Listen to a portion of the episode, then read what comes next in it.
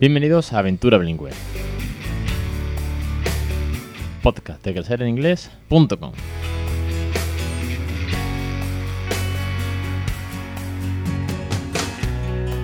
Capítulo 212, el 9 de julio de 2020. Muy buena, mi nombre es Alex Perdel y esto es Aventura Bilingüe. Ya sabéis que este es el podcast sobre bilingüismo en el que trato de contagiaros, nunca mejor dicho, aunque ahora la palabra da un poco de yuyu con esto del COVID, pero contagiaros la aventura de regalar una segunda lengua a vuestros hijos, de que seáis vosotros, vosotros, capaces de eh, hablar en inglés todos los días, cantar canciones, leer cuentos, jugar, rutinas, fin y al cabo vuestros hijos se lleven una segunda lengua, nosotros o vosotros también mejoréis en el inglés y que al final creemos una unión un tanto interesante, ¿no? Tanto a nivel eh, vínculo afectivo, emocional con nuestros hijos en una segunda lengua, que es una pasada, esas palabras cariñosas que son únicas como cute, you are so cute.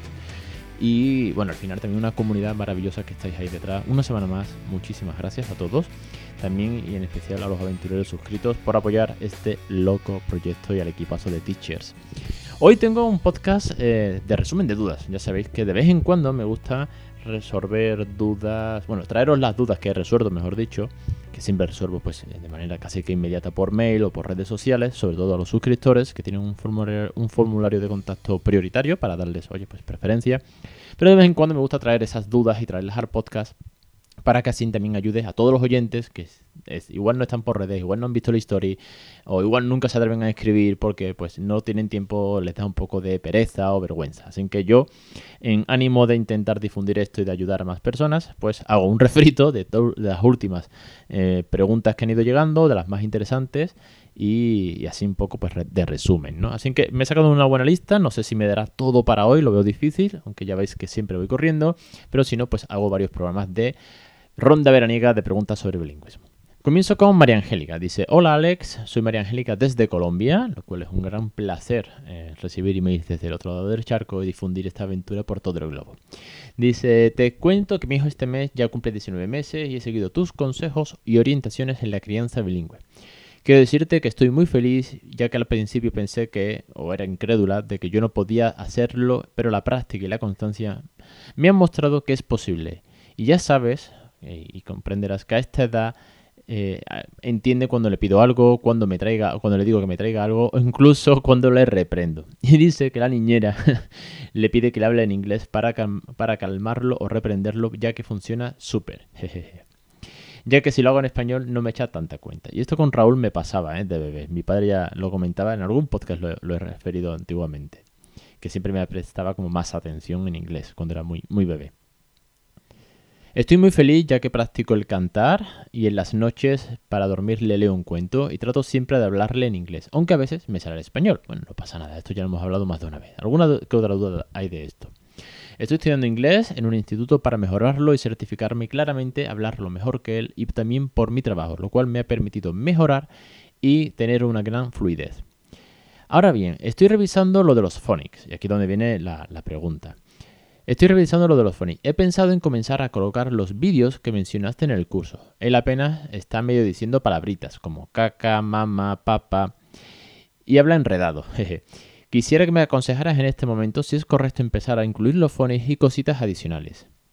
Muchísimas gracias por tus aportes, son geniales, te agradezco compartir tu proyecto con nosotros y motivación de, eh, y toda la motivación, de verdad que así sí que se puede. Muchas gracias, María Angélica. Pues a ver, tema de Phonic, con 19 meses es muy, muy eh, relativamente pronto. Hay algún que otro caso eh, de algún aventurero aventurera, como Vanessa Pérez, que era la, comercial de Badanamu en España, que su hija con muy corta edad aprendió a, leer con los phonics desde muy, muy pequeñita. Pero 19 veces muy muy pronto, no, no hay que tener prisa. Yo con Raúl empecé a los dos años y medio con las canciones de los sonidos de Phonics. En, infantil, bueno, más bien en primaria, que es el curso que está dando Anabel de Phonics, los Phonics los están introduciendo a partir de los 4 o 5 años.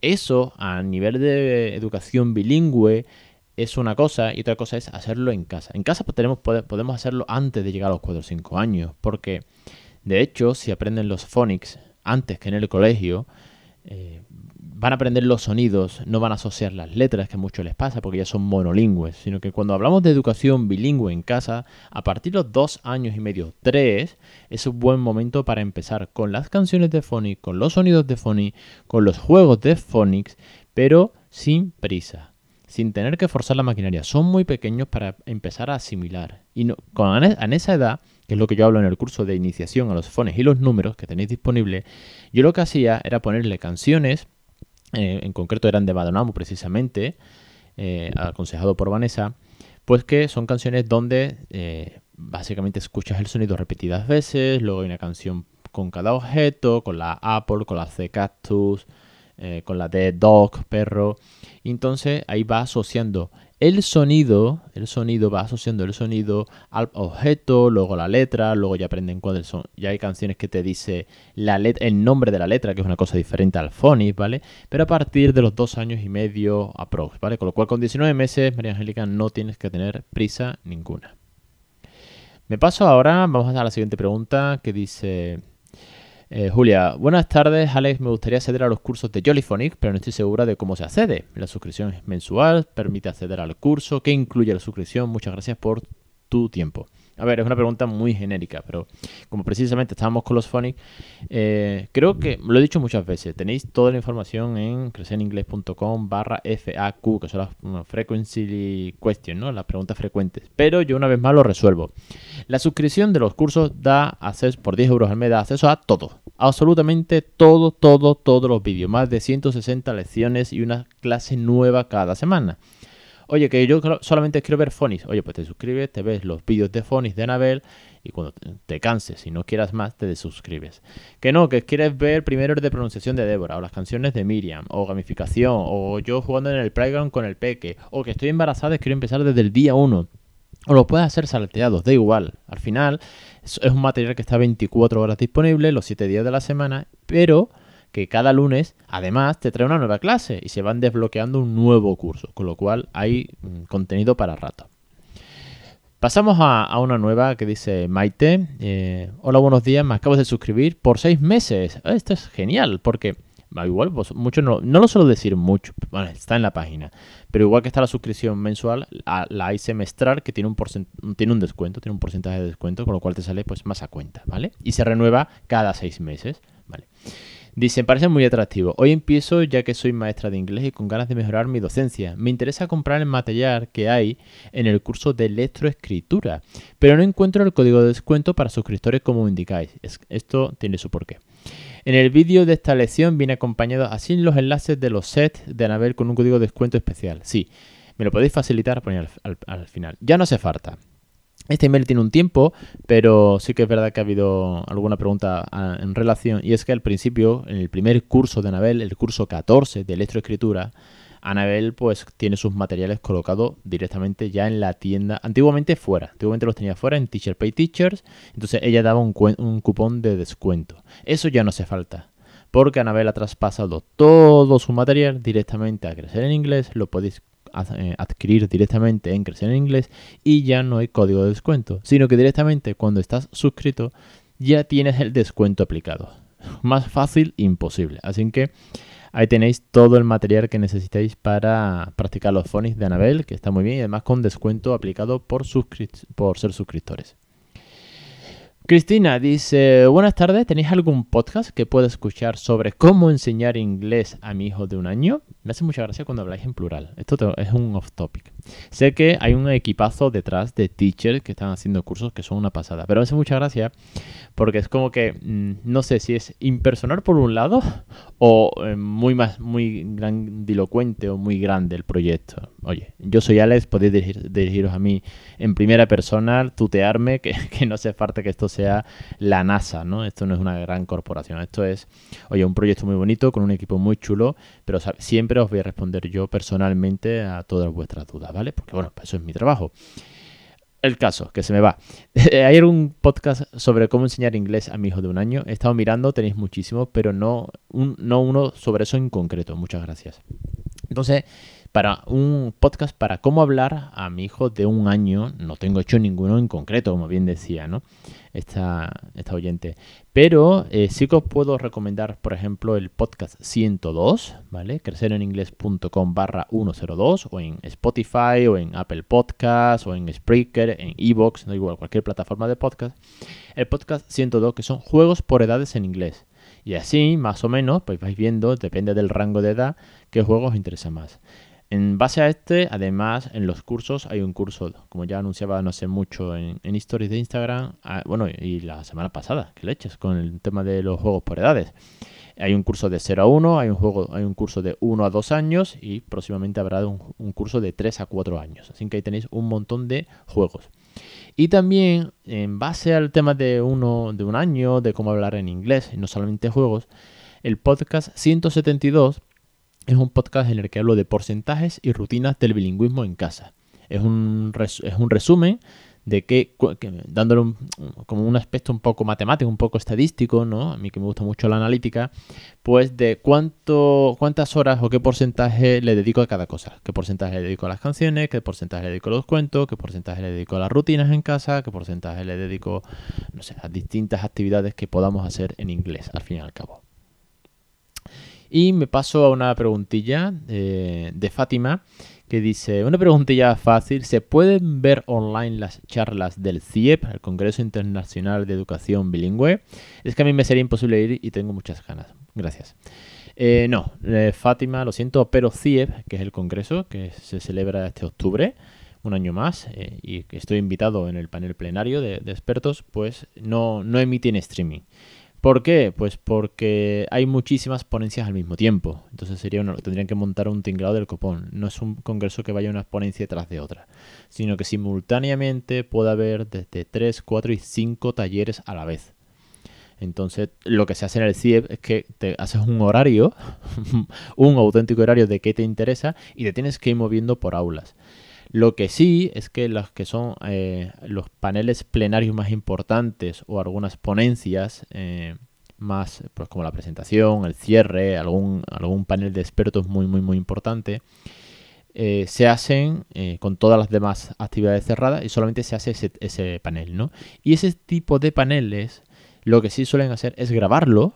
hay un equipo de cámaras igual que hay fotógrafos, hay un equipo de cámaras, lo suelen grabar y luego, posteriormente, se sube a YouTube. De hecho, en YouTube tenéis muchos vídeos ya de, años pasados de ponencias muy interesantes. Pero lo que es ver en streaming o lo que es ver cualquier tipo de taller, pues no, no se suele grabar. Por ejemplo, los talleres que yo he dado, de tanto de padres no nativos eh, criando bilingüe, el panel de desarrollo del habla a través de rutinas y juegos, el panel de expertos de bilingüismo y familia, pues esos paneles, no, esos talleres y ponencias no se graban, igual que otros muchísimos. Ya os digo que es un congreso muy muy denso en cuanto a que entras a las 9 de la mañana, sales a las 8 de la noche y te pasas el día corriendo de una aula a otra para coger sitio y apuntes, notas y, aprender un montón. La verdad que es, un congreso muy chulo, denso, porque es, todo el día de explicaciones, pero con sus breaks de café, lunch y cena oficial, que lo hacen muy divertido y sobre todo para contactar con muchas personas. Que por cierto, y creo que con esto, no sé si me da lugar a una pregunta más, eh, adelanto que ya he hablado con, eh, con Xavier Gisbert, que es el presidente de la Asociación de Enseñanza Bilingüe, para que pues sobre agosto o septiembre, más bien septiembre, venga una vez más al programa y nos cuente cuáles son las novedades de este año, cuál es el planning, también medidas de seguridad, porque bueno, estamos en la época que estamos, tema de en torno al COVID y invitaros a todos a que, a que asistáis.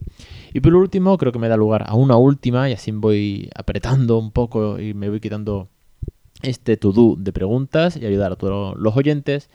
Eh, me escribe Marina y dice, ¿qué hacer si mi niña ya habla español? Esta es pregunta, pregunta típica, pero que siempre viene bien resolver y ayudar. Dice, hola Alex, eh, tenemos una hija de 20 meses y recientemente hemos decidido empezar a hablar en inglés. Mi marido y yo hablamos en inglés con ella y entre nosotros. Oye, pues chapó. La pregunta es, ¿qué hacemos cuando se dirige a nosotros en español? Se supone que para que hable tiene que haber necesidad, ¿no? Si con el español le entendemos, ¿hará el esfuerzo de pasarse al inglés? Bueno, pues en principio sí y no.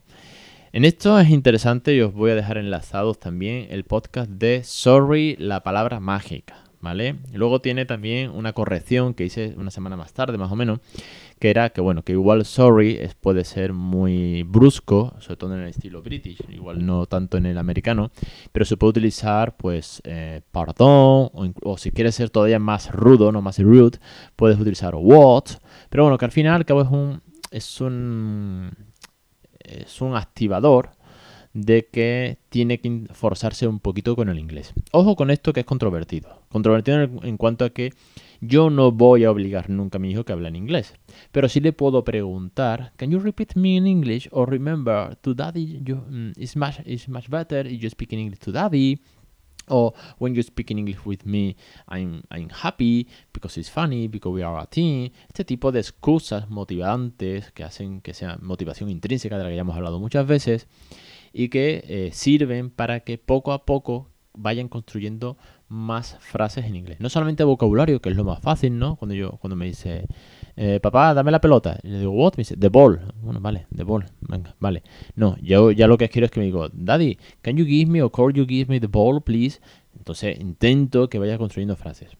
Ahora bien, Marina, con 20 meses, pues sí, en tu caso, eh, si pasáis, a ver, si es un cambio muy, muy, muy drástico, de que papá y mamá lleváis 20 meses hablándole, desarrollando su lenguaje, ya ha pasado los 11 meses, ¿no? La barrera del lenguaje y tal, ya es monolingüe.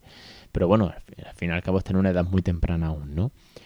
Eh, y ya está acostumbrada a que todo sea en, español y de pronto papá, mamá, todo cambia en inglés, entre vosotros habláis en inglés, le va a chocar. Obviamente le va a chocar. No seáis bruscos. Pásalo. Tomarlo con paciencia. Antes, siempre lo digo.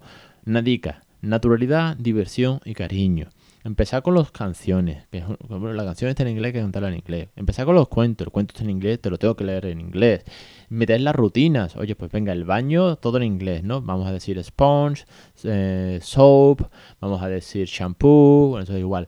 Vamos a decir todo lo que sepamos. I'm going to comb your hair, this is the way to comb your hair, comb your hair. Vamos a cantar canciones de rutinas en el baño. De esto tenéis un montón de lecciones en los cursos sobre rutinas, sobre todo para los bebés, ¿no? De cómo crearla, la rutina del baño, la de cambiar la ropa. Son momentos muy tiernos, puedes nombrar. This uh, can you give me your right hand your left hand? Uh, give me your foot and you have feet. Ah, two, uh, the feet and one foot. Mira, qué cosa más tonta, ¿no? Un plural irregular y cómo jugar con él, ¿no? Entonces, eh, ¿Tendrá necesidad? No demasiada. Por experiencia os digo que mi hijo no tiene una gran necesidad de hablarme en inglés, porque sabe que le entiendo en español. Pero eso no quita que cada vez me hable más en inglés. Que yo le, que yo le diga, can you repeat, please?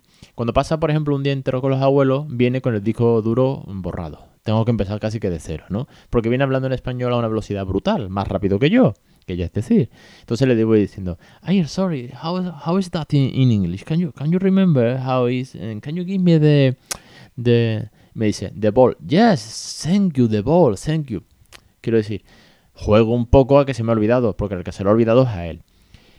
Que necesidad, necesidad no va a tener, que se me enrolla mucho el tema, Marina, pero Sí, te recomiendo, en la medida de lo posible, una vez que pasen los confinamientos y este tipo de medidas de seguridad, pues buscar algún grupo de, familias criando bilingües, sean o no nativos, algún grupo de, bueno, pues de nativos también, alguna teacher que pueda ir a casa, en fin, un poco de, de mm, bueno, de necesidad, como tú decías, ¿no? Eh, ya os digo, de todas maneras, eh, os voy a dejar enlazados varios podcasts que tengo eh, respecto a esto, ¿no? Por ejemplo, el 095, como os decía, sorry, la palabra mágica. El 113, ¿qué hago si mi hijo no me responde en español, en, inglés? El 104, Bilingual Kit Seville, de cómo la experiencia de crear, de cómo quedar con otros grupos de padres sirvió a mi hijo.